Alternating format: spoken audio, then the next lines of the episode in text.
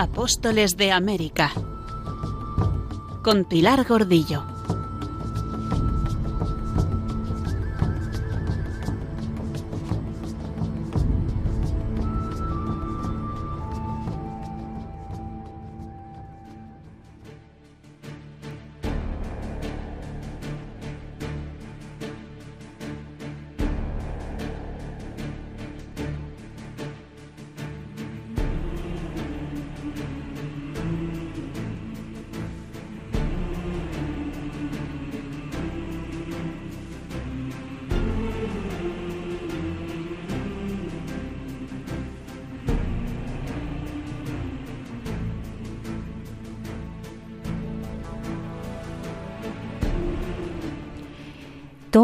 Descubrimiento, queridos oyentes. Bienvenidos a esta nueva etapa de nuestro viaje misional.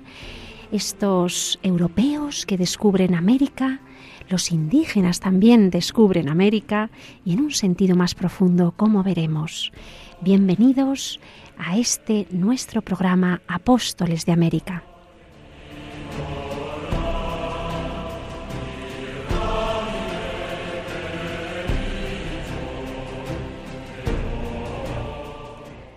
Esos 90 marineros valientes, audaces, 70 andaluces, 10 vascos y gallegos, cuatro presos en redención de penas, pero todos ellos rezaban la salve, con coplas y prosas en alabanza de Dios y de Nuestra Señora esos primeros apóstoles de América, precarios, modestos, humildes, marineros, grumetes, trabajadores de varios oficios.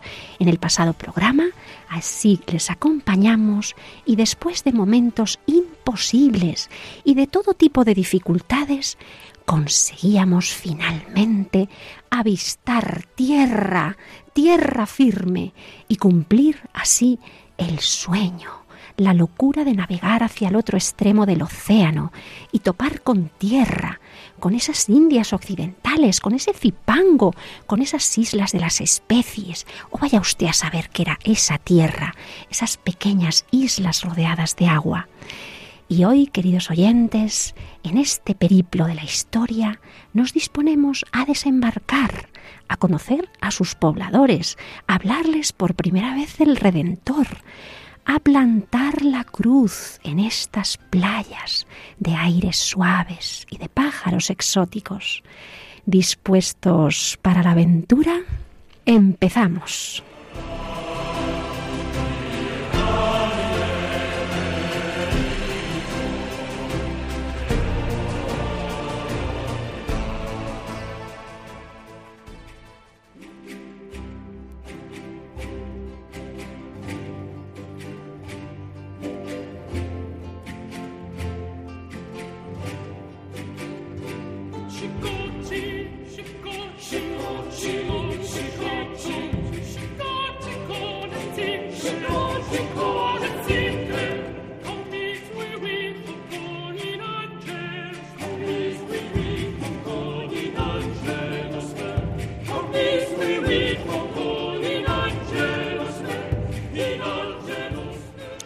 Con este motete del siglo XVII, compuesto por Gaspar Fernández cuando era organista en la Catedral de la Puebla, iniciamos nuestra aventura del descubrimiento de estas nuevas tierras, de estas islas occidentales.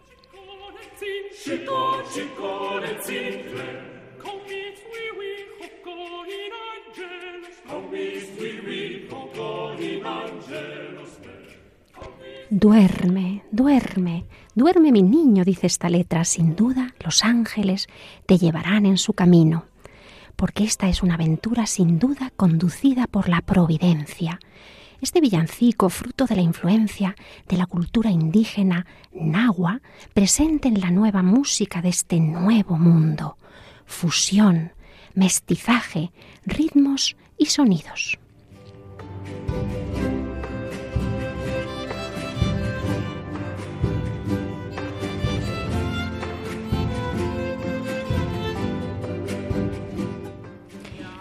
Así será de rico, de variado, de vistoso y de admirable el fruto de este descubrimiento.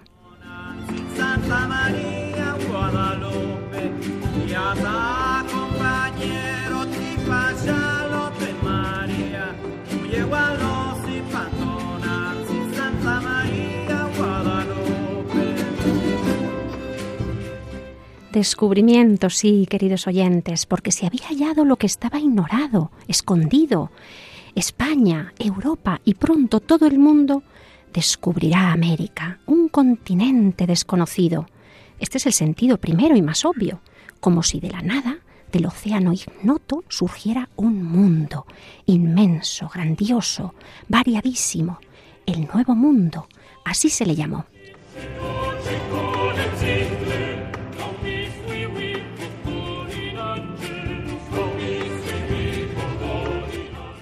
Pero curiosamente en esta palabra se expresa una triple verdad. Y en esto seguimos a José María Iraburu en su maravilloso libro Hechos de los Apóstoles de América. Y es que, y esto lo pensamos también, los indígenas americanos descubren también América, pues hasta entonces no la conocían, cuando los exploradores perdidos pedían orientación a los indios, estos se hallaban casi tan perdidos como ellos, pues apenas sabían algo, leyendas, algo sobre lo que había más allá de esas montañas o de ese río imposible de cruzar. Los otomíes no conocían a los guaraníes. Los incas ignoraban el otro gran imperio, el de los aztecas. Solo las mismas naciones vecinas conocían, casi siempre enemigas, pero ni idea de su geografía. De esta manera van a ir descubriendo por la cartografía y las escuelas y no solo conocerán sus valles, sus ríos, sus montañas, sino los otros pueblos, sus lenguas y culturas. Puesto que no se conocían mutuamente, no existían unos para otros antes de este descubrimiento. A sus propios ojos no fueron nunca un solo pueblo, pero ahora podrán serlo.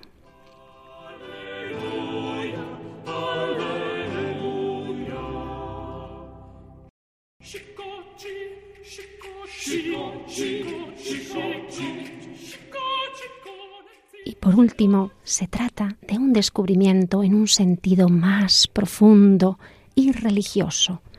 Cristo fue a América a descubrir la luz, a quitar las tinieblas, a sacar, a hacer caer las escamas de los ojos, a desvelar su gracia, a descubrirles todo su amor, la filiación divina, el ser un hombre nuevo.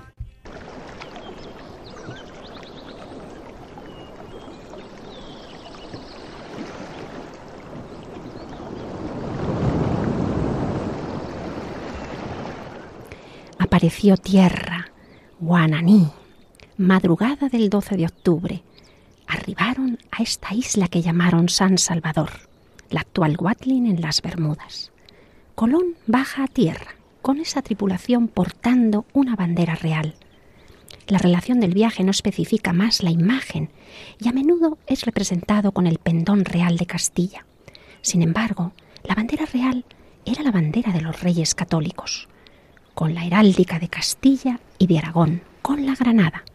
Sus dos capitanes le acompañaron con dos banderas, con una cruz verde y las letras F e Y en señal de Fernando e Isabel.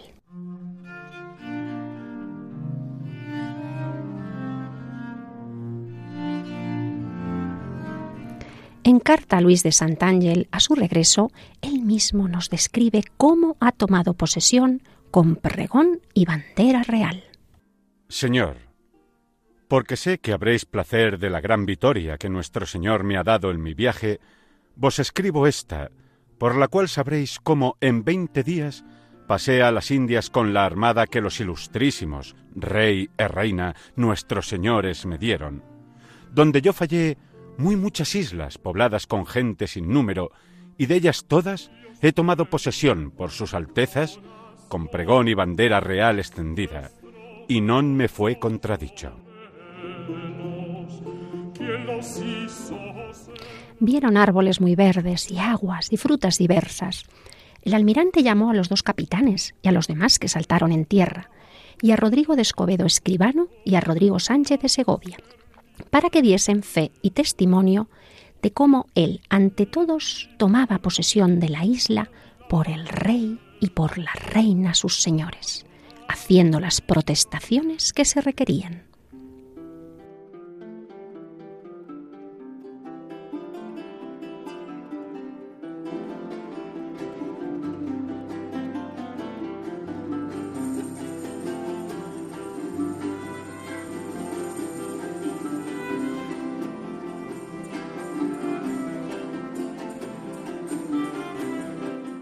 Luego se juntó allí mucha gente de la isla.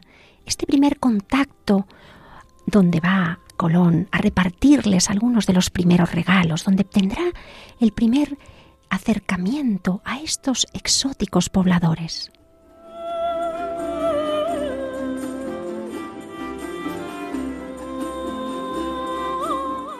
Dos horas después de la medianoche, pareció la tierra, de la cual estarían dos leguas.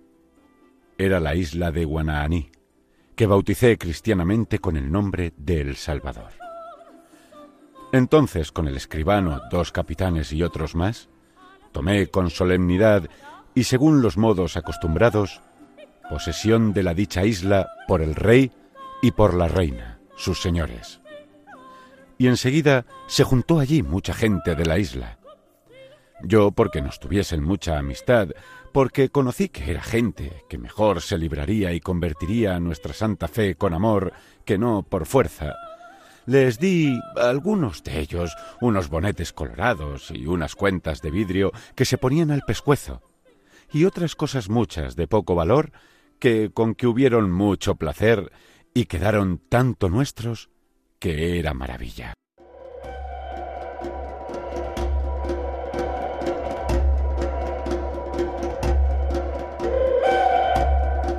El ambiente debió ser indescriptible, el choque de dos mundos, esos bonetes colorados para ellos, esas cuentas de vidrio, esa gente pacífica, el hierro desconocido, los espejos, los cascabeles.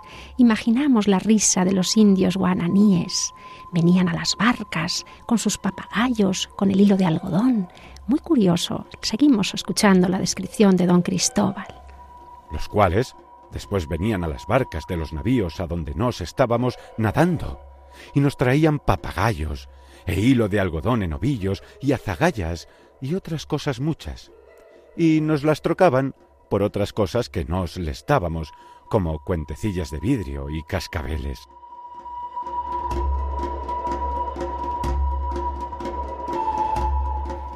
Es el encuentro entre dos mundos diferentes, pueblos sumidos en condiciones muy primitivas, no solo distintos, sino profundamente distantes en su mentalidad, en su tecnología, con 5.000 años de distancia, en sus costumbres, en su religiosidad, y se encuentran uno frente a otro, sin preparación ninguna, sin munición, a bocajarro. En el norte, se inicia esta fusión de dos mundos, frente a lo que ocurrirá cuando los anglosajones ocupen las tierras vacías por haber expulsado o eliminado a los indios, aquí en el sur habrá una verdadera fusión, ese gran proceso de mestizaje biológico y cultural que dio como fruto este nuevo mundo que estamos atisbando, en el que estamos siendo testigos de estos primeros contactos.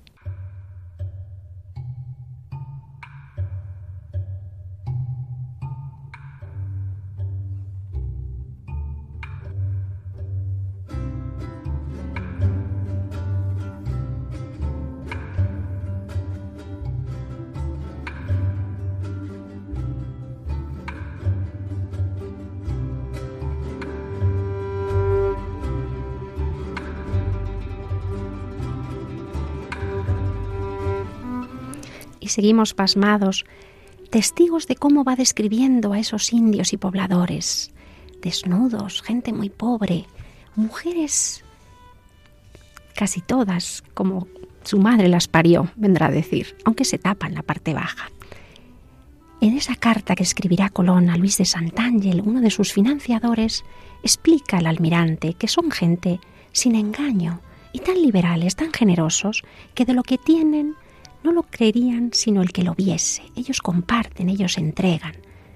De cosa que tienen pidiéndosela, jamás dicen de no. Convidan la persona con ello y muestran tanto amor que darían los corazones. Para ellos, cosas de poco precio tienen el mayor valor y quedan tan contentos. Esas cosas tan serviles como pedazos de escudillas rotas o de vidrio roto les parecía la mejor joya del mundo. A estos, hasta esos pedazos de arcos rotos daban lo que tenían como bestias, dice. A Colón le pareció mal que sus hombres intercambiaran, hicieran intercambios injustos, y yo lo defendí. va a intentar que siempre se les dé algo a cambio, en justicia, en ese primer comercio, en ese primer trueque que están describiéndonos. Todo lo temaban y todo lo daban. Estos buenos indios guaraníes de esas primeras islas descubiertas.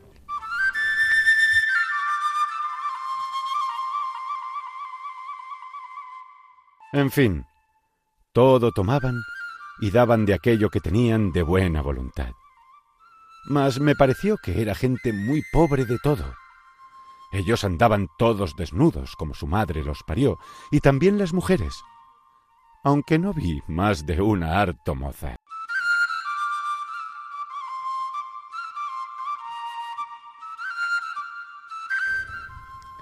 Admirado, sorprendido, don Cristóbal.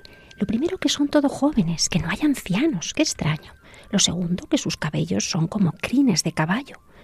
Los colores de su cabello y de su piel le impacta ese, ese tono cobrizo. Y también se pintan los cabellos, las caras, el cuerpo, los ojos, la nariz. Son esos mancebos tan llamativos y tan vistosos.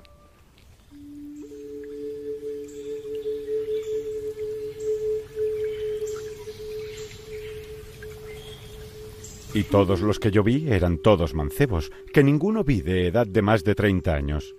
Muy bien hechos, de muy hermosos cuerpos y muy buenas caras. Los cabellos gruesos, casi como sedas de cola de caballo, y cortos. Los cabellos traen por encima de las cejas, salvo unos pocos detrás que traen largos, que jamás cortan. De ellos se pintan de prieto, y ellos son de la color de los canarios, ni negros ni blancos y de ellos se pintan de blanco, y de ellos de colorado, y de ellos de lo que hayan.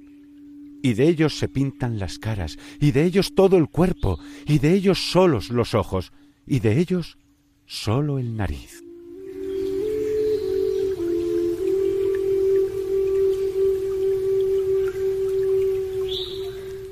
Y seguimos descubriendo descripciones verdaderamente nuevas y novedosas para Europa. Ellos tienen todas las islas grandes canoas, mayores y menores, algunas de 18 bancos, no muy anchas porque son de un solo madero, y con estas navegan todas aquellas islas que son innumerables y traen sus mercaderías, y algunas de estas canoas he visto con 70 y 80 hombres en ella, y cada uno con su remo. Son testimonios en la carta Sant'Angel que tantos datos nos da sigue contándonos cómo estos indios no tienen armas, incluso cuando les muestra las espadas castellanas, ellos inocentes manipulándolas se cortan. Bueno, pues es eh, signo de esa inocencia, de ese paraíso que va a ir conformando en el imaginario de los oyentes en Europa, don Cristóbal. Estos hombres tienen heridas, qué curioso. No tienen armas, pero tienen heridas y, sabremos ahora por qué. ¿Qué les ha pasado para tener enemigos? Porque también son ellos vulnerables. Son muy buenas las intenciones de don Cristóbal. Escuchemos, escuchemos su testimonio. Ellos no traen armas, ni las conocen, porque les mostré espadas y las tomaban por el filo y se cortaban con ignorancia. No tienen algún hierro. Sus azagallas son unas varas sin hierro, y algunas de ellas tienen al cabo un diente de pez y otras de otras cosas. Ninguna bestia de ninguna manera vi, salvo papagayos, en esta isla. Ellos, todos a una mano, son de buena estatura de grandeza y buenos gestos, bien hechos.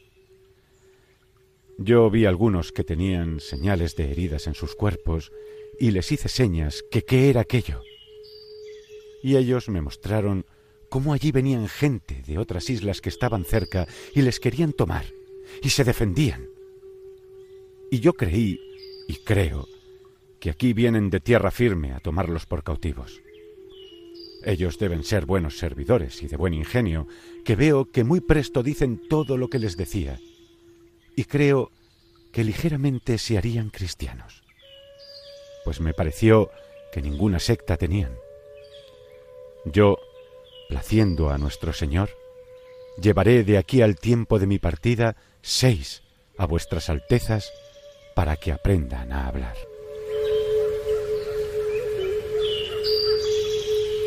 Magníficas las intenciones de don Cristóbal. Son indios dóciles, digamos, que pueden eh, ser cristianos en breve y muy inteligentes, muy listos. Van a aprender las lenguas, van a ser lenguas, es decir, traductores de la época. Si con el permiso de sus altezas puede llevar esos seis indios y rápidamente aprender el idioma y hablar el castellano. En todas esas islas sigue contándonos que le pareció que los hombres estaban contentos con una sola mujer y con su mayoral y con el rey y, que le daban hasta 20 mujeres al rey. Eso sí, eran monógamos, pero el rey era polígamo. Monogamia, poligamia. Parece que el cacique sí que tenía muchas mujeres y ellas trabajan más que los hombres, pero comparten los bienes, los alimentos. Bueno, pues ahí está el primer testimonio de don Cristóbal admirado y sorprendido de esta sociedad primitiva tan entrañable. ¿Así? Todos hombres como mujeres, después de haber el corazón seguro de nos, venían que non quedaba grande ni pequeño, y todos traían de comer y de beber, quedaban con un amor maravilloso.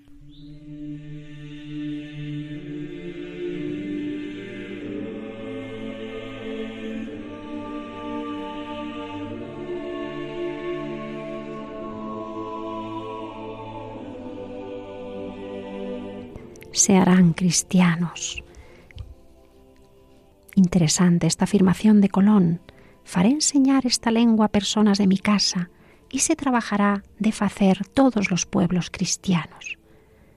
Se harán cristianos porque para esto ha venido, para buscar especias, oro, que no es incompatible con la fe, porque más oro es más riqueza, más recursos, más viajes, más hombres, más peregrinos, más posibilidad de llegar a los santos lugares, Jerusalén. Y más fe, más misioneros, más capacidad de llegar más lejos para cumplir esa alta misión que tiene España, de llevar a Cristo. Algunos afirman que no puede probarse que este fuera el propósito de los reyes, el propósito principal, porque las capitulaciones pues no encuentran una sola palabra acerca de la evangelización. Y es cierto que en las capitulaciones no hablan de convertir infieles, pero tampoco hablan de navegación, de cartografía, porque es un documento de capitulación, un pacto, es un documento administrativo, comercial.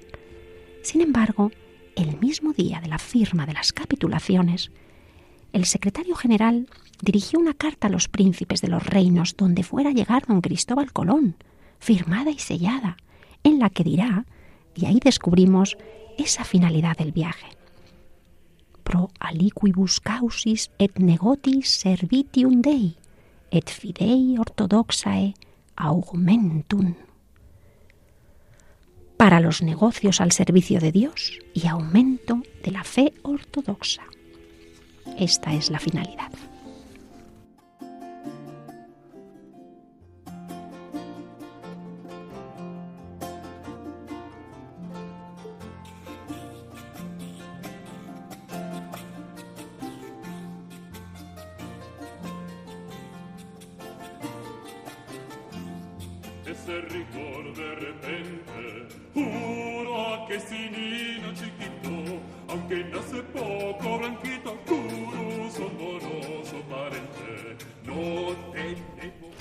Y disfrutamos de nuestras músicas absolutamente indígenas, recopiladas y restauradas por Jordi Sabal, el gran Jordi Sabal y su grupo Esperium 21. El 27 de octubre de 1492 llegaron a las costas de Cuba, descubrieron Cuba por la zona de Bariay y desembarcaron al día siguiente. El nombre de Cuba ya procedía de la palabra taína, Cubanacán, así es como la llamaban los nativos de la española pero Colón la bautizó como Isla Juana, nombre que no prosperó.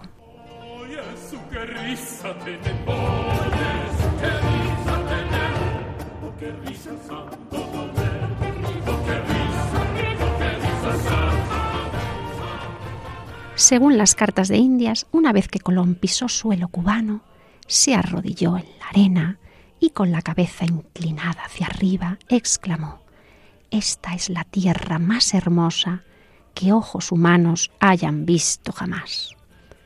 Durante ocho días las naves se van a ir moviendo por la costa oriental de Cuba. Incluso ordenó a dos de sus hombres que se internasen dentro de la isla y que exploraran. Así estuvieron durante seis días. Luego Colón recorrió las costas de Cuba y de Haití, que llamó la Española, tomando posesión de esas islas en nombre de los reyes de España. ¿Y qué le parecen estos lugares a don Cristóbal? ¿Qué nos contó de estos primeros paisajes, de esta naturaleza explosiva, exuberante que se abría a su paso? Todas las islas son fortísimas. En ellas hay muchos puertos en la costa y ríos, buenos y grandes, que es maravilla. Las tierras son altas, y en ella hay muchas sierras y montañas altísimas, todas fermosísimas, de mil fechuras, llenas de árboles de mil maneras y altas, y parecen que llegan al cielo, que jamás pierden la hoja, que los vi tan verdes y tan hermosos como son por mayo en España. Y de ellos estaban floridos, de ellos con fruto, según es su calidad. Y cantaba el ruiseñor, y otros pajaricos de mil maneras en el mes de noviembre, por allí donde yo andaba. Hay palmas de seis o de ocho maneras que es admiración verlas, por la diformidad fermosa de ellas. Mas así, como los otros árboles y frutos e hierbas, pinares a maravilla e campiñas grandísimas, e hay miel, y aves y frutas muy diversas. En las tierras hay muchas minas de metales, e hay gente en inestimable número. La española es maravilla. Las sierras, y las montañas, y las vegas, y las campiñas, y las tierras tan fermosas y gruesas para plantar y sembrar, para criar ganados de todas suertes, para edificios de villas y lugares. Los puertos de la mar y de los ríos muchos y grandes, y buenas aguas, los más de los cuales traen oro.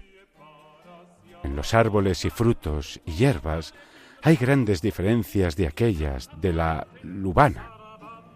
En esta hay muchas especierías y grandes minas de oro y de otros metales.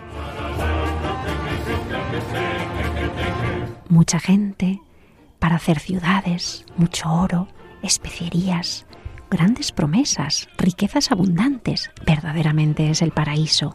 Y en este paraíso falta algo, algo que traerá en sus manos en este momento don Cristóbal.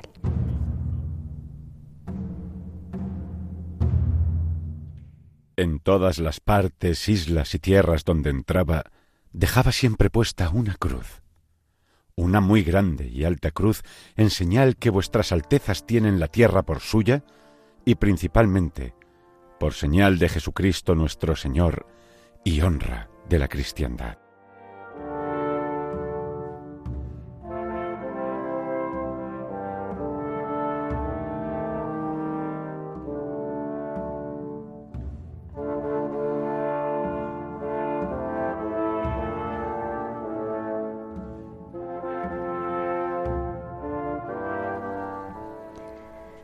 Una gran cruz, señal de que es tierra de sus altezas, quienes serán titulados los reyes católicos. Alguno ha llegado a afirmar que en este primer viaje venía incluso un sacerdote como capellán, el padre Pedro de Arenas. No se puede todavía demostrar. Este, lógicamente, habría celebrado esa primera Eucaristía en el continente americano. Tristemente, no lo sabemos. Hubiera sido precioso conocer el día y hora de esa primera Eucaristía en el Nuevo Mundo. 1500 años después del nacimiento de Cristo.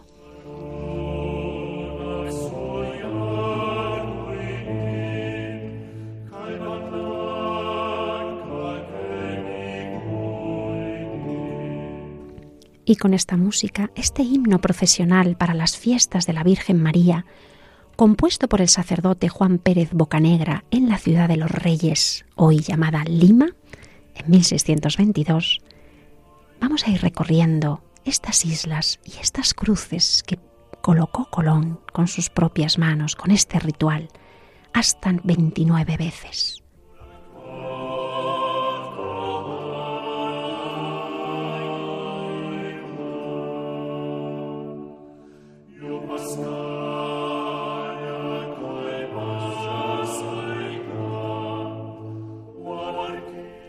Sigue diciendo el himno de Boca Negra, Alegría del cielo, te adoro mil veces, fruta preciosa del árbol fructífero, esperanza que anima y da soporte a los hombres.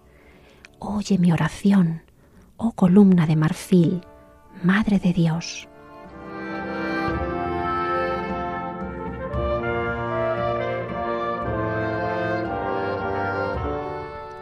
de iris hermoso, amarillo y blanco, recibe esta canción que te ofrecemos. Ven a nuestra ayuda, muéstranos el fruto de tu vientre.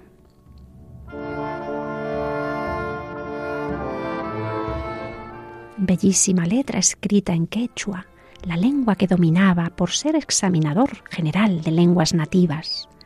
Juan Pérez Bocanegra, este sacerdote de Lima del siglo XVII. Con él vamos recorriendo la historia de esas cruces colombinas, las que plantó Colón en estas primeras costas, en estas primeras playas.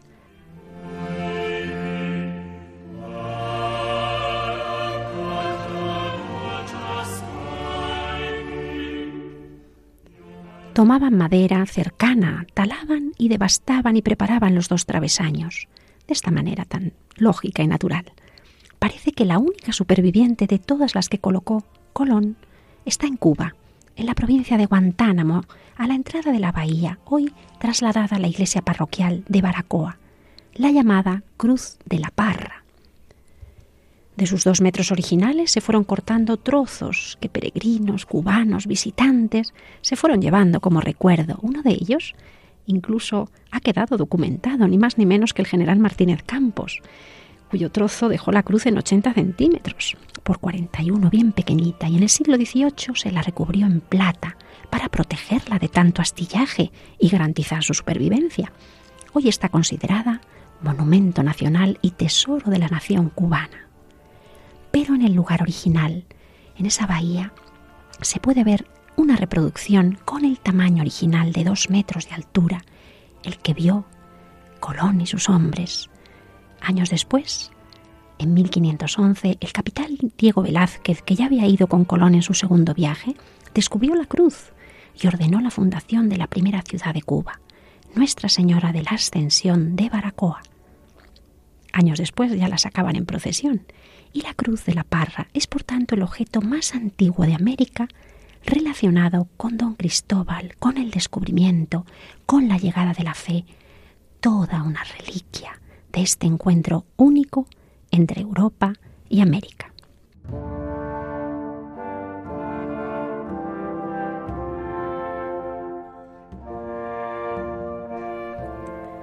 Hay una curiosa anécdota que no nos resistimos a contar, y es que durante la visita de San Juan Pablo II a la isla de Cuba en 1998 se le ofreció esta cruz de la parra como regalo, la original, la pequeñita, pero el Papa, con muy buen criterio, la rechazó, derramando sobre la pieza su bendición. Debía estar en su lugar, en América, debía seguir hablando de la presencia de Cristo en el nuevo mundo, de su llegada entre los hombres poniendo su morada en este bellísimo paraíso, entre estos maravillosos indígenas que recibieron a los españoles.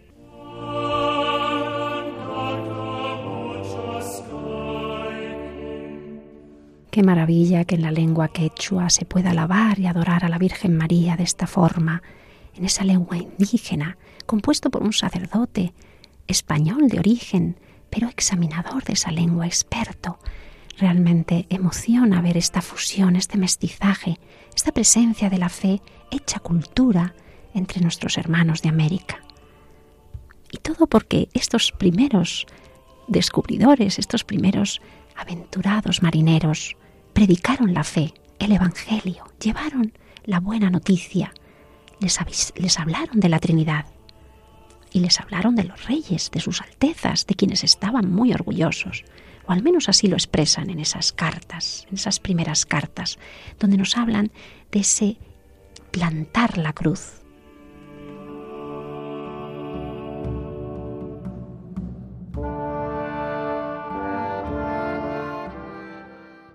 todas las tierras a donde los navíos de vuestras altezas van y en todo cabo, mando plantar una alta cruz, y a toda la gente que hallo notifico el estado de vuestras altezas, y cómo tenéis asiento en España. Y les digo de nuestra santa fe todo lo que yo puedo, y de la creencia de la Santa Madre Iglesia, la cual tiene sus miembros en todo el mundo. Y les digo la policía y nobleza de todos los cristianos, y la fe que en la Santa Trinidad tienen.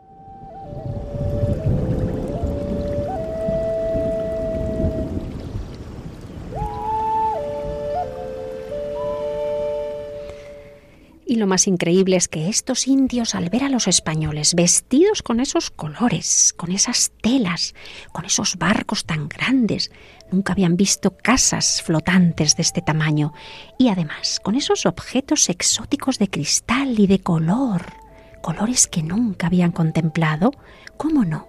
Creen que han venido del cielo, que son dioses, Así lo va a expresar Colón en esa carta a Sant'Angelo en la que le narra esas primeras experiencias. Sus lenguas, esos indios que astutos han aprendido ya a hablar algunas palabras de castellano, le están explicando lo que pasa en los poblados, por qué la gente corre de casa en casa alborotada, pregonando a que estos hombres extraños, poderosos, vestidos, han venido del cielo. Y daba yo graciosas mil cosas buenas que yo llevaba porque tomen amor y se harán cristianos, que se inclinan al amor e servicio de sus altezas y de toda la nación castellana. Y no conocían ninguna seta ni idolatría, salvo que todos creen que las fuerzas y el bien es en el cielo. Y creían muy firme que yo, con estos navíos y gente, venía del cielo, y en tal acatamiento me recibían.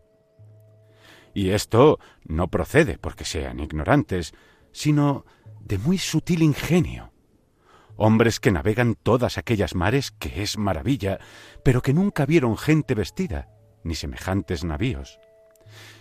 Y luego que llegué a las Indias, en la primera isla que hallé, tomé por fuerza algunos de ellos para que me diesen noticia de lo que había en aquellas partes, y así fue que luego entendieron por lengua o señas. Hoy en día los traigo que siempre están de propósito que vengo del cielo por mucha conversación que hayan habido conmigo. Y estos eran los primeros a pronunciarlo a donde yo llegaba, y los otros andaban corriendo de casa en casa y a las villas cercanas con voces altas. Venid, venid a ver a la gente del cielo.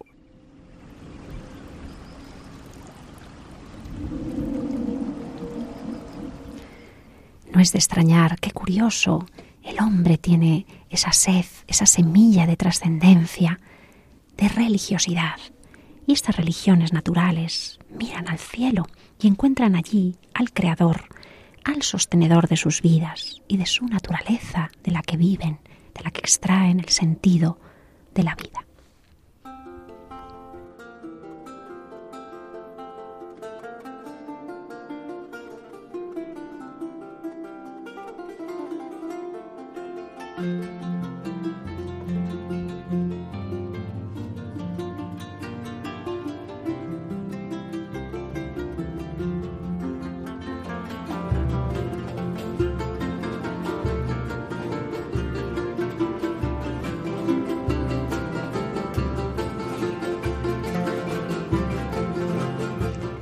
Seguimos navegando por entre estas islas Antillas, las llamó Colón, Antillas, islas delante de la costa de Asia, como él creía que eran.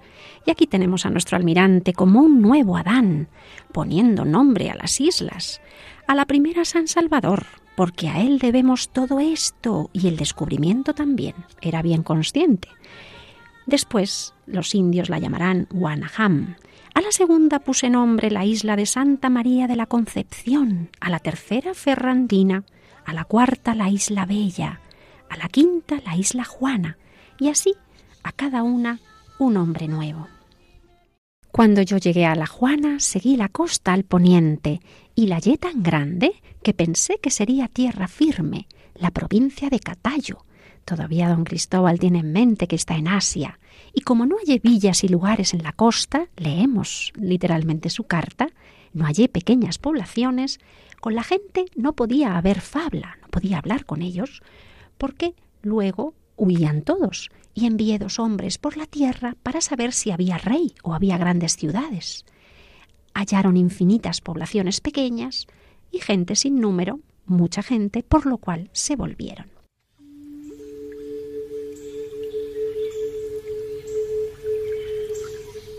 A la primera isla que yo hallé puse nombre San Salvador, a conmemoración de su alta majestad divina, el cual maravillosamente todo esto ha dado.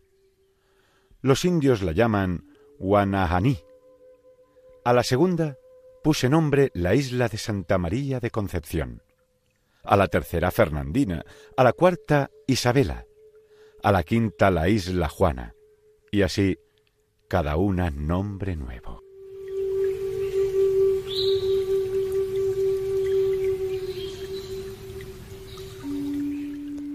Y seguirá escribiéndonos el almirante cómo la isla Juana puede decir que es más grande que Inglaterra y Escocia juntas y que esa es otra de la española, tiene más que toda la España junta desde Galicia hasta Fuenterrabía. Y todas ellas las tiene ya tomadas para sus altezas, que de ellas pueden disponer como de los reinos de Castilla. Así que en este primer viaje y esta primera toma de contacto con los indios, este admirado Colón va de sorpresa en sorpresa, descubriendo tierras, gentes, el paraíso. Pero todo es paraíso, o quizá también aquí ha llegado el pecado original. En esta primera carta a Sant'Ángel, a Luis de Sant'Ángel, promotor de la aventura, confiesa que ha tenido noticia de unos indios no tan pacíficos ni tan abiertos al intercambio comercial, a propósito de ese mito de los monstruos que la mitología situaba allende los mares, allende la mar océana, tendrá algo que decirnos don Cristóbal. ¿Monstruos? En estas islas, hasta aquí, no he hallado hombres monstrudos como muchos pensaban. Mas antes es toda gente de muy lindo acatamiento, ni son negros como en Guinea, salvo con sus cabellos correndíos, y no se crían a donde hay ímpeto demasiado de los rayos solares.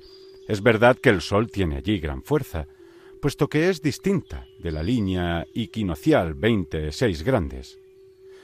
En estas islas, a donde hay montañas grandes, ahí tenía fuerza el frío este invierno, mas ellos lo sufren por la costumbre, que con la ayuda de las viandas comen con especias muchas y muy calientes en demasía.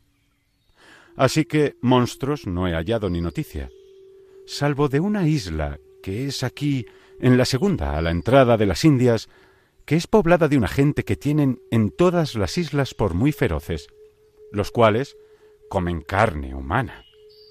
Estos tienen muchas canoas, con las cuales corren todas las islas de India, roban y toman cuanto pueden. Ellos no son más deformes que los otros, salvo que tienen en costumbre de traer los cabellos largos como mujeres y usan arcos y flechas. Son feroces, mas yo no los tengo en nada.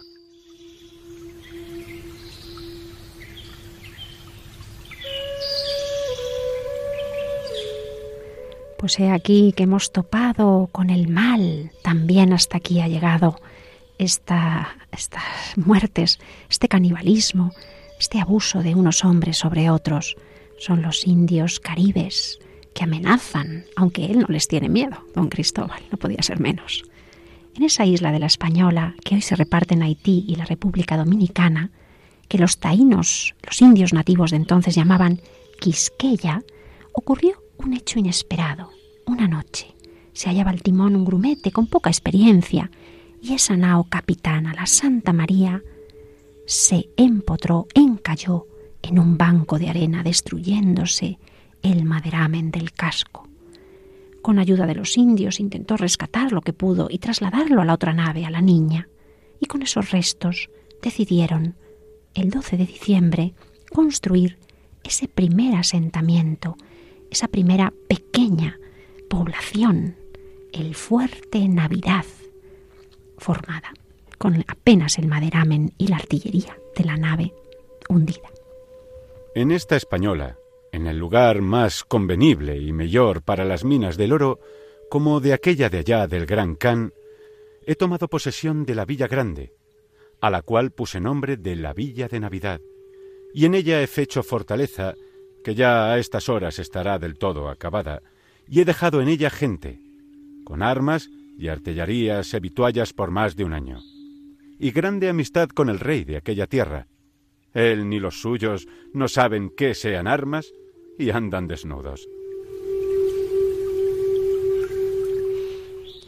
Allí dejó treinta y nueve hombres, entre ellos el cirujano, el tonelero, el calafate, los oficios necesarios para la construcción, también el sastre y el bombardero, experto en esas primeras armas de artillería, las bombardas y bombardetas, y al mando, el mayor cargo, el alguacil, con experiencia de gobierno, Diego de Arana, con alimentos, provisiones suficientes para al menos un año y hasta semillas para sembrar. Otra isla me asegura el mayor que la española, en que las personas no tienen ningún cabello. En esta hay oro sin cuento, y de estas y de las otras traigo conmigo indios para testimonio. En conclusión, que pueden ver sus altezas, que yo les daré oro cuanto hubieren menester, con muy poquita ayuda que sus altezas me darán agora. Especias y algodón. Y almástica, de la cual hasta hoy no se ha hallado, salvo en Grecia, en la isla de Sio. Y el señorío la vende como quiere. Y ligunaloe, y esclavos cuantos mandaran cargar, e serán de los idólatras. Y creo haber hallado ruibardo y canela, e otras mil cosas de sustancia hallaré que habrán hallado la gente que yo allá dejo, en la villa de Navidad. ¿Qué será de ellos? Pronto lo sabremos, cuando Colón vuelva a visitarlos en su segundo viaje. Pero antes, celebremos la Navidad y regresemos a Europa.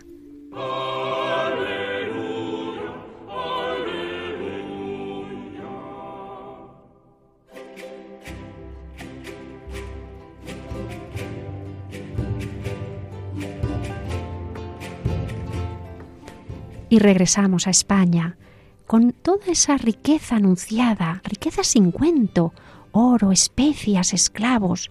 No podía haber, haber ido mejor esa expedición, de poco gasto, de poco riesgo, pero que ha dado como fruto el encuentro de unas tierras verdaderamente ricas, según Colón está convencido, son las Indias, con las especias más cotizadas, más costosas, más codiciadas por los europeos que realmente invertían en esos viajes expedicionarios, en su busca para salar, para cambiar en lujosos sus alimentos, sus medicinas, su forma de vida.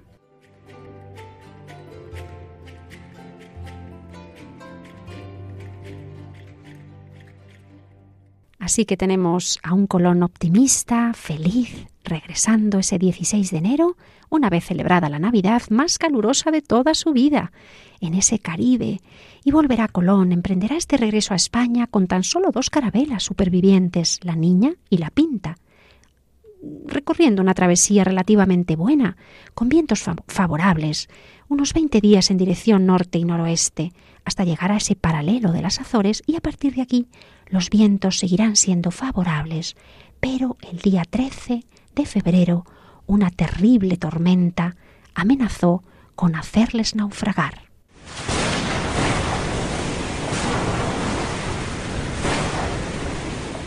Oraciones, votos, Virgen de Guadalupe, asístenos. Esas dos naves se separan, la pinta llegará al puerto de Bayona en Galicia el 1 de marzo. Su capitán, Martín Alonso Pinzón, tan importante que tanto había convencido a los marineros, hombre de fe, hombre de confianza, venía enfermo de muerte, de una enfermedad que había contraído en esa isla de la Española, esas enfermedades extrañas, también caribeñas, exóticas para los españoles. Y ordenó volver a la mar para llegar desde Galicia al puerto de Palos. Quería a toda costa volver a casa, allí donde se inició la aventura de las Indias, a ese puerto de Palos humilde y modesto, y allí, ya en casa, a los pocos días, en ese su pueblo natal, entregó el espíritu y murió.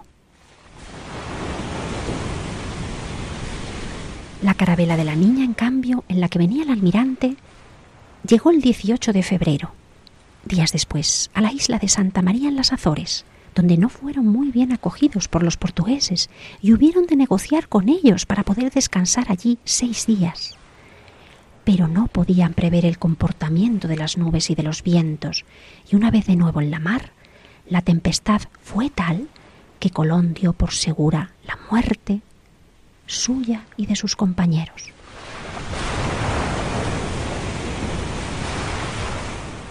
Hasta el punto que lanzó a la desesperada una carta dirigida a los reyes metiéndola en un barril encerado, dando cuenta del descubrimiento, no fuera a quedar su hazaña en el olvido, con su cuerpo al fondo del océano, con sus sueños sepultados.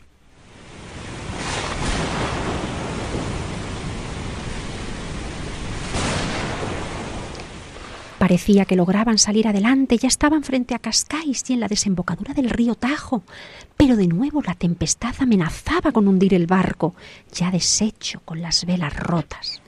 Parecía cosa del maligno, que no quería conectar los dos mundos. Pero tenemos noticia de que los lugareños portugueses desde la costa miraban, angustiados, contemplando durante horas el peligro de ese barco que iba y venía intentando llegar a la costa, ya a la deriva. Se pusieron a rezar durante todo el día, nos consta por testimonio, hasta que pudo por fin entrar en la ensenada a salvo.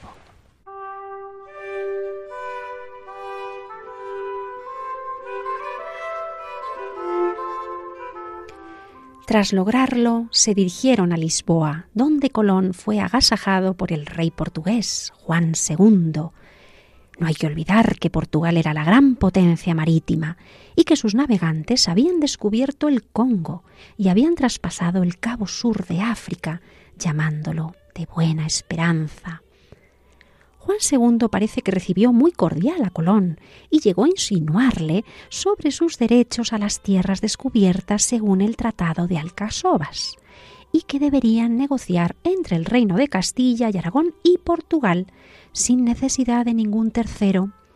Bien sabía que en ese tiempo el Señor de cielos y tierra era el Papa, quien podía decidir un reparto más justo y favorable a Castilla. Veremos en el próximo programa cómo los reyes católicos se adelantaron, prestos, a dar la noticia al Papa Julio II, jubilosos, y a mover los hilos diplomáticos para obtener esa legitimación papal sobre las tierras descubiertas que llegará con varias bulas papales. Pero todavía este primer viaje de don Cristóbal no ha terminado. Cuánta oración, cuánta fatiga, cuánto riesgo.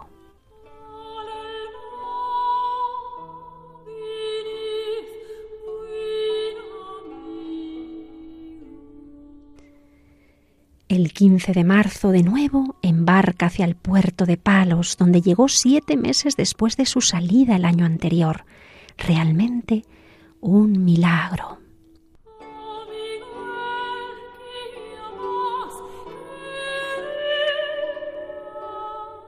Escribe entonces esas cartas a los reyes, al escribano Luis de Santángel, que había financiado parte del viaje, y a ese tesorero, Gabriel Sánchez. Esas cartas decisivas que se van a imprimir, que se van a repartir por toda Europa, convencido de haber llegado a las islas que anteceden el gran reino del gran Khan. No ha visto monstruos de momento, pero sí oro, y asegura que habrá minas de oro en abundancia y todo tipo de especias, las que precisamente se demandaban por venecianos, portugueses, cuyo comercio acaparaban estas repúblicas y reinos. Esto es eterno Dios nuestro Señor, el cual da a todos aquellos que andan su camino victoria de cosas que parecen imposibles. Y esta señaladamente fue una. Así que nuestro Redentor dio esta victoria a nuestros ilustrísimos Rey e Reina, y a sus reinos famosos de tan alta cosa, a donde toda la cristiandad debe tomar alegría y hacer grandes fiestas, y dar gracias solemnes a la Santa Trinidad con muchas oraciones solemnes, por el tanto ensalzamiento que habrán entornándose tantos pueblos a nuestra santa fe, y después por los bienes temporales que no solamente a la España, mas todos los cristianos tendrán aquí refrigerio y ganancia. 15 de febrero de 1493. Fará lo que mandareis el almirante.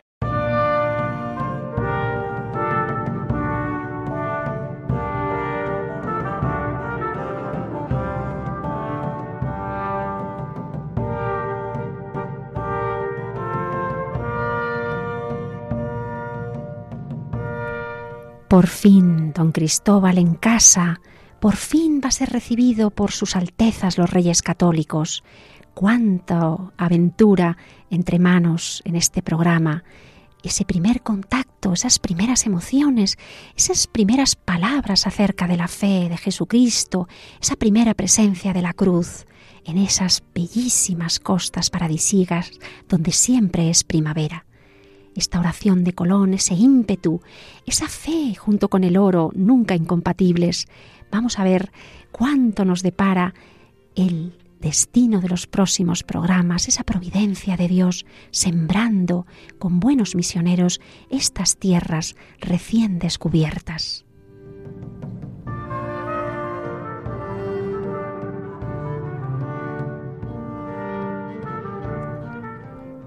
y seguiremos nuestra aventura de apóstoles de América. Les espero en un próximo programa. Pilar Gordillo con todos ustedes para seguir recorriendo descubriendo y sembrando la fe católica por estas maravillosas tierras de nuestros hermanos de América. Recuerden que pueden escuchar el programa en el podcast de Radio María, Apóstoles de América, que nos pueden escribir a ese correo electrónico apóstolesdeamérica radiomaria.es.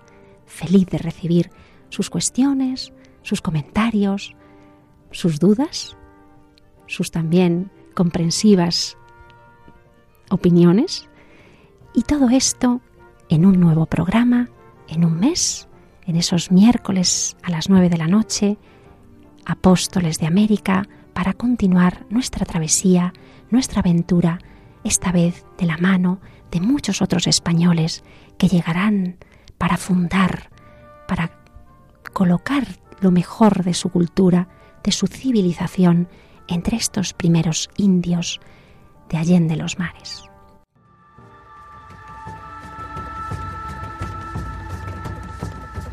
Apóstoles de América con Pilar Gordillo.